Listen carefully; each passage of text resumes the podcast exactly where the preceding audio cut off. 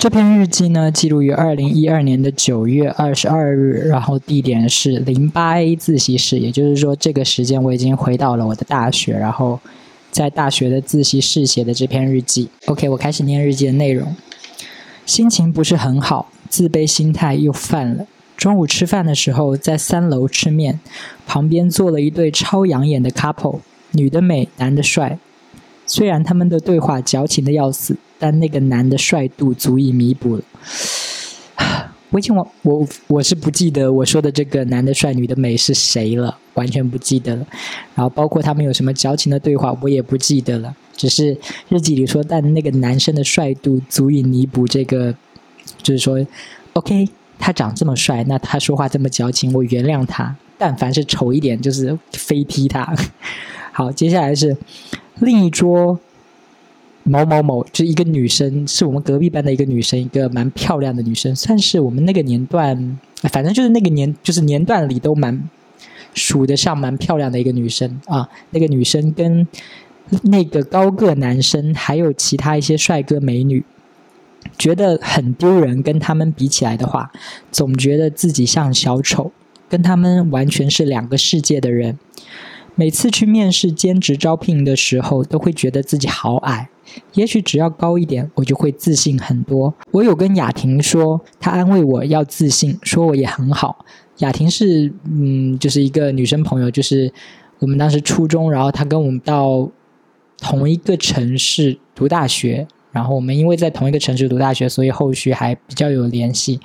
我就有跟他可能 complain 这个事情，说自己每次面试的时候都觉得自己很矮很自卑，他就跟我说要自信，然后他说我也很好。我就跟他说：“你不用安慰我。”他就说：“他要拯救我。”听着很窝心，拯救不拯救得了，谁知道呢？对，就是听着很窝心，但是能不能拯救，谁知道呢？是吧？接下来日记是我所有的不开心，全都是因为长相。如果我也能像其他人那么自恋就好了，也许我就从不会纠结这点破事。因为我那个时候就觉得。有很多人是对自己的外表很自信的，就是他们长得明明就很普通，哎，杨丽的那个杨丽的那口名言又可以来了，就是明明长得那么普通，却那么自信。很多人是这样子的，所以我就。觉得说天呐，我因为这个事情这么不开心，我希望可以就是像他们一样那么自恋，然后我就不会纠结这个事情，我就不会感到难过了吧？有时候很自信，有时候又又觉得要做一个淡淡的人。我我不知道我当初有这个追求，要做一个淡淡的人。如果幸福有十分，我到底是几分？虽然我很感，虽然我很感恩我现在有的一切，但我还是会不开心。康永哥说：“梦想和欲望的差别是，梦想是让人不断进步的动力，而欲望会让自己越来越累。”我忘了我是从哪里抄的蔡康永的这句话了。康熙来了，康熙来了，感觉好像一般不会说这种嗯话吧？哎，我不懂不懂。不过我那个时候应该也都是在看《康熙来了》，可能是康熙来的话，梦想是让人不断进步的动力，而欲望会让自己越来越累。嗯，感觉要想好久这句话。那那想要自己长得好看，这个算是欲望还是梦想呢？嗯，不知道哎。好，我接着往下念啊。我是不是有太多欲望了？我想要长得帅，身材好，要时尚，要成绩，想唱歌好听，要钱。貌似我最在乎的就是这几样。我要如何？我要如何努力？问号。我发现读过去的日记，可以发现自己成长了没有？哎，就是比如初中时候在困扰的事情，现在可能就不困扰了吧？就会觉得那算什么事啊？然后有这个心情的话，你就会觉得说啊，自己确实长大了。可是这篇日记读下来，我觉得我好像没有成长哎，因为那个时候困扰我的事情，现在依旧困扰我啊。那个时候想要的东西，现在也依旧想要啊。我读这篇，我就想到了那个。很多人家里会有一面墙，然后那面墙上面会有一道一道的痕，就是用来记录你的身高的那那那面墙。我不知道是不是所有人都有这个习惯啊？就是我家小时候是有啦，就是我卧室门的那道墙，我家长会让我站在那里，然后头顶画一条痕嘛，就是记录一下身高。如果有长高的话，你就再去画一横；如果有长高的话，再去画一横，这样子。然后从某天开始，你就会发现，哎。怎么头顶再也没有超过那道痕了？就是你的身高就固定在那里了嘛。然后我发现我的每一篇日记其实也都是一道一道的痕呐。读到这篇日记，就让我觉得说，我的灵魂就是在这道痕停止生长了吧，是吧？就是因为当时觉得自己要长得好看，一切都会顺利，然后现在还是这么觉得。当时想要长得帅、身材好、要要时尚、要成绩好、想要唱歌好听、要钱，现在也想要啊。这些就是 没有没有太大的变化。啊。然后日记最后一句在问说：这些要怎么努力呀？我现在就是很努力的想想，我感觉答案其实就是赚钱呐。你想要长得帅是吧？那你就花钱去整容啊。你想要身材好是吧？那你就花钱去健身房啊。你想要时尚，你就是花钱就是照着小红书博主的穿搭买啊。想要成绩好就上补习班呐。想要唱歌好听，你就花钱去请专业老师教嘛。唯一最后一点就是想要钱，这点怎么来？所以就是。一切还是落在了说想要钱，但是钱没有那么好搞到，对吧？感觉大部分人类的共同困扰就是说搞不到钱，怎样搞钱？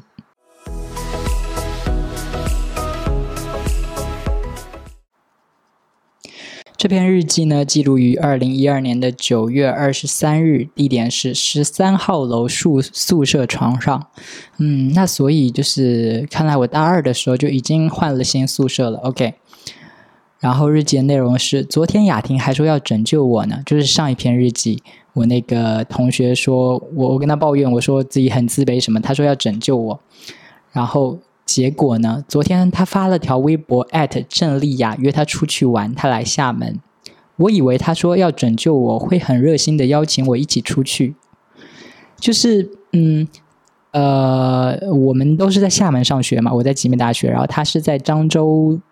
那个嘉庚学院上学，但是呢，呃，这个郑丽雅是好像是这个我的朋友雅婷的，嗯，高中同学好像。然后这个郑丽雅她考到的也是集美大学，她就在我隔壁的一个学院，就是集美大学的水产学院跟水产学院、生物工程学院跟那个音乐学院和师范学院中间是有一道桥的。就是是通的，然后那个郑丽雅就在隔壁的音乐师范学院，好像对，嗯，所以就是我们其实是离得很近的。我跟他被艾特的那个人离的是很近的，也就是说，这个说要拯救我的朋友，这个叫雅婷的女生朋友说要拯救我，但是第二天呢，她要来找她朋友玩儿，我就想说。嗯，那我们就在隔壁呀。那他既然艾特了那个郑丽雅说要出去玩，儿，她也应该来找我，对不对？我们就很近啊，有什么好不找的呢？我当时就在这样想。然后我日记里说，我以为他说拯救我会很热心的邀请我一起出去，我还想要怎么拒绝他呢？我不确定我日记里说的这个，我还想要怎么拒绝他呢？是不是嘴硬？因为他就是当时听这个语气就知道他是没有邀请我去的嘛。我不知道。是我当时真的有事要忙，然后没办法出去。如果他邀请我的话，我没办法出去。还是说我因为知道他没有邀请我，所以我就嘴硬，就说嗯，我还想着怎么拒绝他呢？我不知道，现在已经忘记了。但我怀疑我那个时候应该是在嘴硬。然后日记接下来说，我还想要怎么拒绝他呢？结果发现我自作多情了。我评论他的微博说：“你们出去玩儿然后配一个摔的表情，看起来是很想要跟他们出去一样，所以他就没回复我。这个所以用的不对，这个所这这这两件事没有那个因果关系啊，其实是一个先后发生的关系。就是呃，我评论那个微博配一个帅的表情，看起来很像是。”想跟他们出去玩，然后他没有回复我，并不是所以他就没有回复我。我不，我并不知道他是不是因为我感觉很想跟他们一起玩，所以他没回复我。我就嗯，我觉得这件事其实蛮不爽的，蛮蛮值得生气的吧？你们觉得呢？就是我评论他说你们出去玩儿，他好歹可以给我回复一个说是啊，对吧？那你不一定要邀请我，你如果不想邀请我的话，你不一定要邀请我，你就跟我说是啊。就可以了，就蛮礼貌的，对吧？当然也可以说啊，那他可能没有看微博，他这期间都没有刷微博，所以他就没有回复。可是呢，今天他又发了一条郑和郑雅丽一起去大便主题的那个餐厅，我转发了，他也没回我，然后我就默默的把那条微博给删了。是我脸皮太厚了，还是他们感情比较深？Of course，当然是他们感情比较深，所以他们没有邀请我。但是我会觉得，你们懂吗？就是我先，呃，我觉得我们离得那么近，你没有要邀请我，然后你没有跟我说要来什么的。嗯，OK，那你没有邀请我，我在那边评论你，你也不回复我，然后我还特地就是，即便在你没有回复我，却还发了一条微博。是吧？我就觉得不可能，你没有看见我的评论，对吧？你不可能没有看见你发的时候，然后我还在你新发的那条微博里转发了，但我忘记我转发说了什么，可是他还是没回复我，然后我就默默把那条微博删了。就是你们懂吧？就是非常热脸贴冷屁股啊！我就觉得我非常热脸贴冷屁股，然后就是。你要是一个热屁股，就就算了，是不是？你稍微给我点回应，这个屁股就算热了。但是你就完全不给我回复，就很嗯，还说要拯救我呢，是吧？不是要拯救我吗？怎么不带我出去玩儿？现在读这篇日记都好气哟。嗯，我我很容易，嗯，我觉得朋友嘛，就是要要对等啊，就是不可以这样。不搭理人家吧，就是你好歹给个回应，敷衍的回应也算是回应，对吧？我想起来，嗯，之前有一次跟九六零绝交之前，然后有一件事也是让我觉得就是我很介意。我记得那个时候他毕业了嘛，然后他去广东工作什么的，然后他后来要回来搬家啊，还是要去念书了什么的，他要回来搬家。就是他当时在厦门租了一个房子，但他东西都还没拿走。哎，我忘记是那在那之前还是之后了。总之就是，呃，他那次跟他朋友一起来玩，从别的城市来厦门，然后因为我那个时候跟他关系很好嘛，我就手机上还有他的 Apple 的那个 Find My iPhone 查找我的手 iPhone 的那个定位，所以我就可以看到它的位置在哪里。我觉得我们关系那么好。对我，哎，我也不知道我是不是自作多情了。我是不是总觉得跟别人关系很好，结果别人都没这么觉得啊？可能就是这样子吧，可能就是这样让我一再受伤。我当时呢，就是我觉得我跟他关系那么好，他回来他应该要第一时间告诉我说：“哎，我来厦门喽，我们有机会约了什么什么之类的是吧？”但是没有，我看到他已经在厦门了，然后他完全没有跟我打这个招呼。等到他就是最后。一天要走的时候，就是他朋友先走了，然后他好像留了一个下午，呃，就是跟我约了见面。但是在这之前，我都一直觉得非常的嗯不舒服，因为我觉得我自己觉得更好的处理方式是应该跟我说。哎，我来厦门了，但是我这几天呢，要先跟我朋友一起玩，我看有没有时那个时间有空的话，我再去找你。我会觉得这样我有被重视，而不是就是悄无声息的就来了，然后没有跟我说任何一句话。然后我就在那个定位上看着他，我就觉得很不爽，我就觉得这个朋友是怎么回事？你还是我朋友吗？就那个时候就非常的不爽。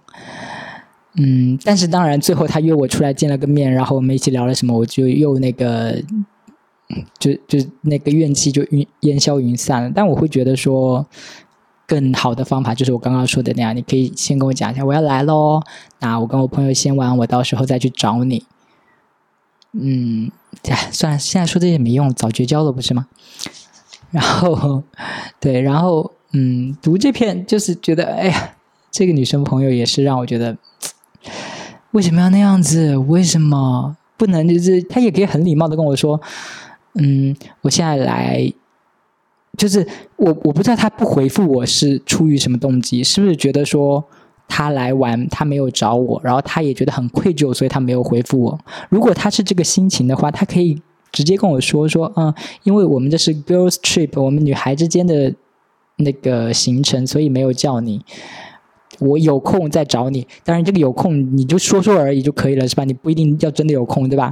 你用不着就是完全就是忽略我吧？我觉得对我觉得被忽略是一个非常让我难受的事情，就是对对对，我觉得我好像就是对被忽略这件事，特别让我觉得热脸贴冷屁股，就是。嗯，我难道就不值得你一个敷衍的好啊、是啊什么之类的吗？我连这些都 don't deserve 吗？嗯，然后因为这个事情，我就是心情很郁闷嘛，就是我我我就是觉得说，哦，我以为我们感情很深厚，我觉得我应该值得你这样跟我这一个来回打个招呼什么，结果你都没有，所以我就很郁闷。然后日记就说。后来去排练了胖哥的小品，去吼了一下，心情舒畅很多。忘了，我忘了这个小品是不是那个我之前提到的那个演娘娘腔的那个小品哦？就是，对，非非诚勿扰，然后上去一个 gay gay 的男嘉宾，就是我这样的。我忘了是不是这个小品。然后就是说我去排练的这个小品，心情就好了很多。然后下了一个结论说，心情不好的时候一定要跟人多接触，就会心情好很多。嗯，对，这就是一个，嗯，有有有效的方法吧，就是排解郁闷的时候，嗯，就是跟朋友们打打电话，就是聊聊天，说一下这个事情，或者是你直接简单的出去跟人逛一逛，然后吃个东西什么的，心情就是会改善的。就是如果就是有心情不好的朋友，就是这个方法分享给你们，我觉得应该大家都知道这个方法就是。然后接下来日记说，发现网上那些评论量很容易影响我的心情，好幼稚。这句话听起来其实蛮没头没尾的，对不对？我这个心情郁闷根本跟评论量也没关系，但是为什么突然间有这句感慨呢？我觉得就是一个，嗯，受欢迎程度的关系。如果我是一个很受欢迎的人，然后。嗯，我的评论量很多，很多人跟我在那边交谈。那么我这个朋友，他我问他，他不回我，然后我转发他微博，他也不理我，我可能就不会那么那个在意了，就是会被冲淡掉。但因为我就是没什么朋友，感觉没什么人喜欢我，然后他就是已经是我为数不多的会在微博上有一来一往那个对话的人了。结果他还不理我，就是会觉得很影响心情。对，就是就是，如果我的微博有很当时有很多人评论的话，我就会觉得是可以有一个那个假象掩盖住那个掩掩盖住，就是就是不会那么空落落的，对吧？就是一个人不理你，但是有很多人理你的时候，你会觉得啊，这件事好像没那么严重，但是。但是就是完全没有人理你的时候，你本来以为会理你的那个人也没有理你，那你就是很很沮丧啊。我觉得我好像没有很多恋爱的经验，但跟朋友的这些事情，就让我觉得我好像失恋了好多次的样子。就是会觉得，干嘛不理我？怎么不理我？天呐，我也是那种很粘人的、很讨人厌的恋人哎。如果谈恋爱的时候，是不是？咦。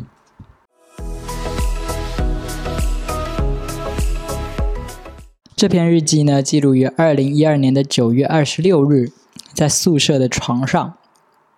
日记的开头是：“真不敢相信，我要记得这件事是什么事，让我这么不敢相信呢？”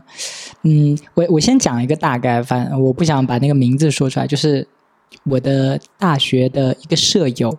然后，嗯，怎么说呢？我觉得他的外形就蛮普通人的，反正就是。但是呢，有一个学妹追他，他跟我们说有个学妹追他，是那个学妹追他，而那个学妹还挺漂亮的，而且是，嗯，然后然后根据日记里说，当晚胖当晚胖哥就极度不相信，一直说这不科学。当然，我也觉得不科学。后来胖哥呢又跟其他的那个女生聊起这件事了，然后那两个女生也是说不。不信那，然后那两个女生也是大呼不信，然后另外一个女生就说：“那姑娘眼就是说那个学妹说那姑娘眼瞎了吗？看那样子应该挺多人追的吧？”结果呢，就是我的那位当事人舍友又补了一句说：“是他追的我。”然后我就在日记里整个非常震惊，我就想说，我真的想不通，非要跟我那个舍友吗？我宁愿一辈子都不嫁，我都不要跟他在一起。然后就一直在想说，那个女生为什么要跟他在一起？为什么？是因为她喜欢高的吗？因为那个舍友蛮高的，但我又觉得说。高的，但是比他好看的男生也很多啊。然后就想说，难道是因为那个女生非要一个上海的吗？天哪！我朋友如果在听的话，他一定知道我在说他，但应该不会再听。就是那个女生非要个上海的吗？因为那个女生跟我那个舍友都是上海人，他们是老乡的那样子。然后就觉得，为什么为什么那个女生要跟他在一起？难道是因为他们都是上海的吗？但这个理由就是怎么想都不成立啊！我觉得。然后在想，说是那个女生大冒险输了吗？就是说真心话大冒险，然后大冒险输了之后，就说那你跟他在一起，我就觉得啊，不会有人玩这么大吧？然后我就在想，难道是这个女生想要让我这个舍友帮她挡桃花？就是说，先说我有男朋友了，这样就是可以挡住其他的桃花。可是我又觉得说，非要挑我的舍友挡吗？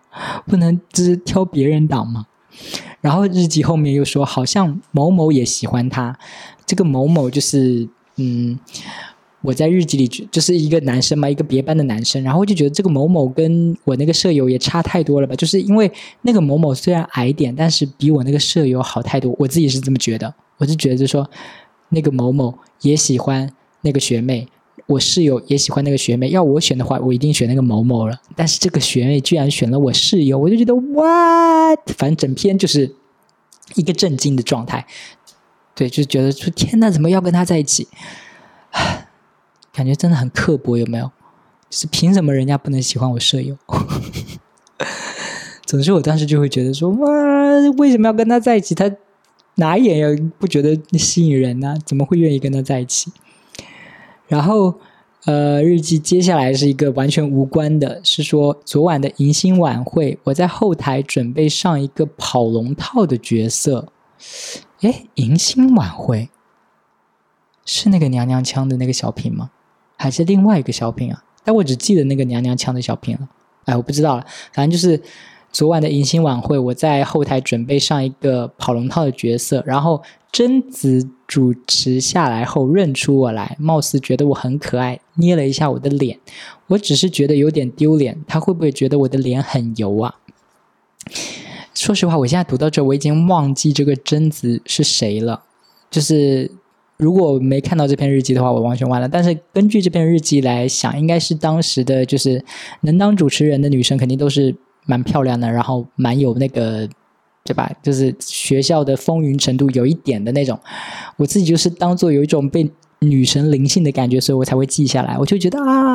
他居然认出我来了，他居然觉得我很可爱，他还捏了一下我的脸，然后我觉得很丢脸，是觉得说我脸很油，他微一掐我的脸，哎呦，手的整个都是油油的这样。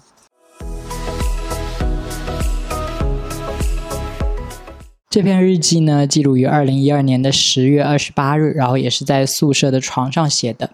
日记的第一段落。第一个部分是关于我找到的一个兼职，这个兼职是什么呢？我觉得这个兼职算是我做过的这么多兼职里面很有意思的一个了，但是也只有那一天，这个兼职就是群演啊，那个是我记得是华谊兄弟的一个什么导演，然后来拍那一个青春偶像剧啊，我我在日记里有记，就叫《青春守则》的一个青春偶像剧，然后他们就。要到我们学校取景嘛？准确来说，算是我们学校嘛，因为我是集美大学，然后他是在集美大学诚艺学院那边取景。哎，反正就是我们那一片儿的，就对取景，然后就需要群演，我就去了。好像一天是五十块钱，是不是啊？我们当时好像一个下午五十块钱。我当时跟谁一起去的？我记得好像两个同学跟我一起去演那个群演。啊，但日记也没说是哪两个同学，我现在想不起来。总之呢，就是去当群演了。好，我开始念那个日记的内容。昨天去当了《青春守则》的群众演员，主演主演们其实也还好吧，长相，但有了演员的光环，瞬间又觉得他们很不一样。嗯，对，我记得当时我没有觉得说，哎，那些几个男主角，因为我很爱就是看男生嘛，所以我。当时记得那个感受，就是没有觉得说哇，这个男主角超帅的，也没有，我没有这个感觉。但是只是会觉得说哇，他是男主，那嗯，他好像是蛮好看的吧，就是没有单纯长相给我震撼，反而是演员这个真身份给他添的光环还比较多一点。然后我就说，我跟男主角有近接触的戏有两次，一次是在。一次是男主角走在路上，女主角跳出来找他，我就是一路人，从男主角身边经过；另一个是演男主角的同班同学，他们毕业了，拍毕业照。有一瞬间，我站在男主角身后，他转身了，和他对视了两秒，皮肤真好。嗯，这个，嗯，我有点忘记这个我工作的内容了，就是。我演一个路人从男主身后经过，这个我好像记得，就是好像是在教学楼底下的一个小草坪之类的地方，然后就是男主角他们在那个，然后我就从身后走过嘛。拍毕业照这个我已经忘了，我也忘了我当时有这个工作内容跟他们拍毕业照。我记得印象很深刻的是那个开学，就是他们的那个故事，好像就是。在大学很短暂，很一下子就从拍到那个大一开学到那个毕业了，就是他们来学校拍的就是这么一个简，哎，那怎么还叫青春守则？哎呀，我也不好提了啊。总之就是，呃，我记得我那天就是群演，然后感参与了他们演，呃，就是大学开学他们入校有这么一个情节，那嗯，我们就要演那个新报道的学生嘛，我们这群。这群群演就去演那些新报道的学生，然后他们有给我们准备那个行李箱，但是为了防止那个收音收到行李箱咕啦咕啦咕啦的声音，我们还不能拖那个行李箱，我们要拎着那个行李箱。我印象特别深刻，这个是。然后就是还有那个家长，你知道吗？因为你开学不会自己来嘛，会有家长。所以他们就除了我们这样的学生的群演，还请了成年人的大人的群演、长辈的群演，然后就要随便给你安排说你是他爸爸，你是他妈妈，然后我们就成对成对的出现来那个学校，就是啊，开学了耶，我们来学校了耶，这个我印象很深刻。然后，嗯，我然后我接着念，然后我接着往下念日记，跟他们一比，真的觉得自己怎么有脸活下来。男主角一定觉得我这个屌丝干嘛一直盯着他？主演们都是高高大大的，高大纤长，其实也算在帅里面吧。嗯，对，反正就是，哎，我那个时候的情绪就是这样子，就是觉得啊，他们都好帅，我好丑；他们都好帅，我好丑，就是一个没完没了的这个情绪。然后那个时候我就羡慕那个光环嘛，羡慕帅哥的光环。然后当时可能就有一直盯着那个主演看。我刚刚去搜了一下《青春守则》这个电视剧哦，发现没播哎，就是没播。你想想看，我当时我当群演的时候，我大学的时候，二零一二年都十年前了，还没播，估计是播不了了吧。然后，因为我就想说，我去回忆一下那个主角们是谁嘛，我就去搜了那个电视剧的名称，然后我发现第一个叫曾龙的男主角。我不认识，然后第一个叫什么李友仪、李李博仪，一个男主角我也不认识。就是那一群主演里面，感觉最红的是一个女生叫杨采珏，因为我最近好像嗯有看到过这个名字，但我不太确定她的咖位如何。她应该算是里面最红的吧，因为我看一下这个演员表，还有另外一个男演员叫张浩伟，这个我记得。哎，我其实不记得，就是。我可能当时去当群演的时候，我不知道我有没有看到他，因为他的长相是我觉得帅的，但我不知道我当时有没有看到他。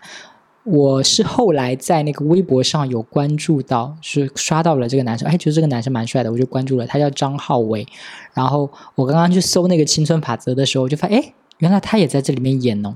但但就是嗯，我不知道那个时候我有没有看，但我不知道我那个时候有没有看到过他。总之就是一个嗯，感觉很不火的戏。那几个演员就是嗯，就是那我刚刚说那两个前面两个不知名的男演员，好像我点进去看了一下，他们也没有很有代表作的作品。总之我当时的感受就觉得，嗯，他们好像也没有特别帅嘛，就是高高大大嘛这样子。嗯，然后日记接下来说，不过我对自己最满意的一点。就是自己还是挺认命的，没妄想剧组会像发现宝藏一样的看我。不过我觉得肯定很多自恋的人不这么想。就是我觉得大家都会有一些妄想嘛，幻想，就是我当时的幻想。我我就是说我不应该说我没有这个幻幻想，我应该是有了这个幻想，然后我自己把它给否定掉了。那我的幻想，我有的幻想是什么呢？就是可能我在那边当群演，然后那个导演就说：“哎，这个小孩你你演的不错啊，你你你你留下来当特约。”就是我有这个幻想，然后我就可以像那个什么王宝强一样，就是 草根出来，对吧？我有这个幻想，但我自己把我自己给否掉了，就觉得说我也是挺认命的。我就觉得，嗯，这种事是不可能发生在我身上的。对，当然也没有发生。嗯，如果发生了的话，哎呀，我觉得其实去当群演也是一个蛮有意思的。啊，现在想想蛮有意思，但感觉当久了一定也不会觉得有意思吧。就是，嗯，想象中好像是可以跟那些主演们玩在一起，但其实不太会吧？哎，我现在回想起来，我好像当时还看到男主角换衣服来着，因为他们那个戏就是很从开学到毕业嘛，所以就是需要换衣服。然后我好像在哪个车后面看到男主角换衣服了，当时还觉得说：“天呐，我真的是，这是我可以看的吗？”但但现在想想，其实嗯，他也不红那时候是吧？然后我后来工作去当那个什么摄影助理的时候，还看了一堆模特在面前都在换衣服呢。嗯，我看嗯，我还记得我看过最红的模特是谁啊？呃，一个女生，哎，那样算最红吗？就是她她，我看到她出现在了天猫首页上面之类的，京东首页。什么的，嗯，但就是就是相比起来，我就觉得说，其实当时那件事没什么值得那个震撼，值值得那个那么怀怀有那么大的敬畏的感觉。就是我当时会觉得啊，他在换衣服，天呐，我居然看到他在换衣服，对，而且他当时好像都没有裸上上，而且那个我记得那个男主角当时都没有裸上身吧，好像是，哎呀，想不起来了，对。日记接下来一段就是说，我去蹭了苏打绿的演唱会，就是我们学校在那个嘉庚体育馆附近，然后经常会有那个明星在那边开演唱会。其实厦门有两个那个体育场，可可以感觉得到那个咖位的大小，因为岛内的那个体育场更大一点，能容纳的人更多一点。然后我。我在离我学校比较近的这个体育馆其实是比较小的，然后感觉那些咖位不是那么大的明星，基本上就是来这个小的这个地方开演唱会。哎，我我干嘛要说这个得罪苏打绿啊？总之呢，那个时候就那个时候我蹭了蛮多那个演唱会的，哎，蛮多的吗？萧敬腾的我也蹭了，对，然后苏打绿的我也蹭了，就是那个时候没有买票嘛，我们就在那个。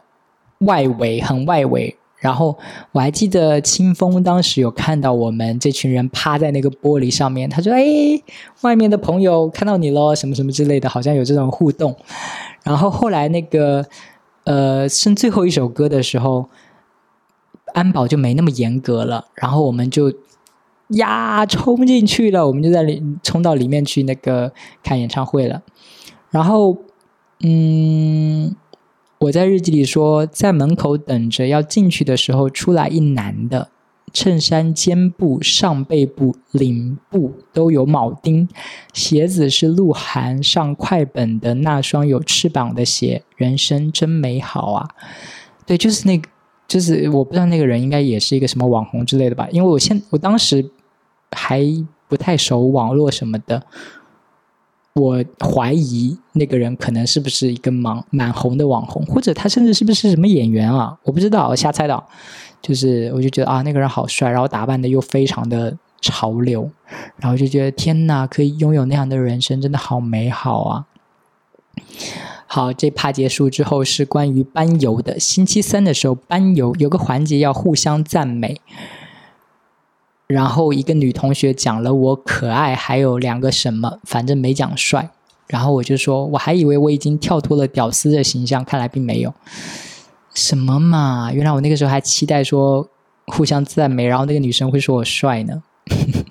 结果那个女生就说可爱。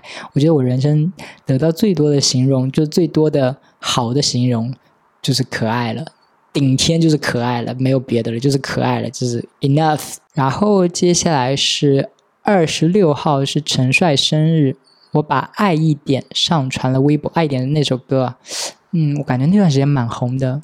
我不知道大家会不会听过。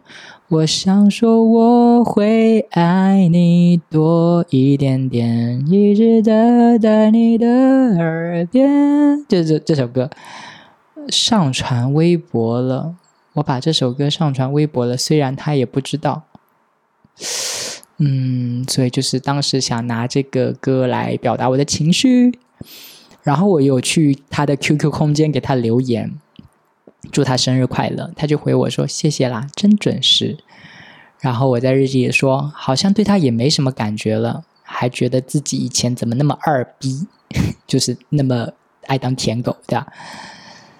最后还是那个如果，如果我很帅，对，就是又开始就是啊，希望自己好帅这样子。然后说发现我没有鼻梁，真的必须隆鼻了哇！十年前我就发现我必须隆鼻了。然后我后来那个毕业的时候，嗯，开始工作了多久之后，我有去注射那个玻尿酸嘛。然后我昨天去打那个肉毒，然后那个打肉毒的那个医生就看着我的鼻梁说：“嗯，这鼻子是整过的吧？这已经散开了，就是那个玻尿酸已经散开了，然后鼻梁就会变宽，有点变宽。”他就建议我说去那个打溶。就是溶解酶把那个溶解掉，是该找个时候去打一下了。因为我当时就想说，我好羡慕人家有那个高高的鼻梁嘛，然后就去用那个玻尿酸填起来了。但是玻尿酸就是会有一个副作用，就是嗯，久了鼻梁会变宽。像那个康熙来了的时候，小 S 就经常说这件事，你就打多了，你那个会变成阿凡达。然后我的鼻梁就开始有点阿凡达了。然后我之前有段时间还非常想融那个放假体进到我的鼻子里面，就是就是放一个 L 型的，但哎呀，又觉得那好可怕，又好痛，然后又要，而且那个做鼻综合，有的人是要取那个肋骨的，取肋骨又超痛的。现在就是有点淡了，就觉得没必要了，算了，就这样吧。就是没有一个很挺的鼻子也没关系，就这样吧，就这样吧。我现在就是。嗯，那个医生让我去打那个溶解酶，我都啊，算了算了，不着急不着急，先这么着吧。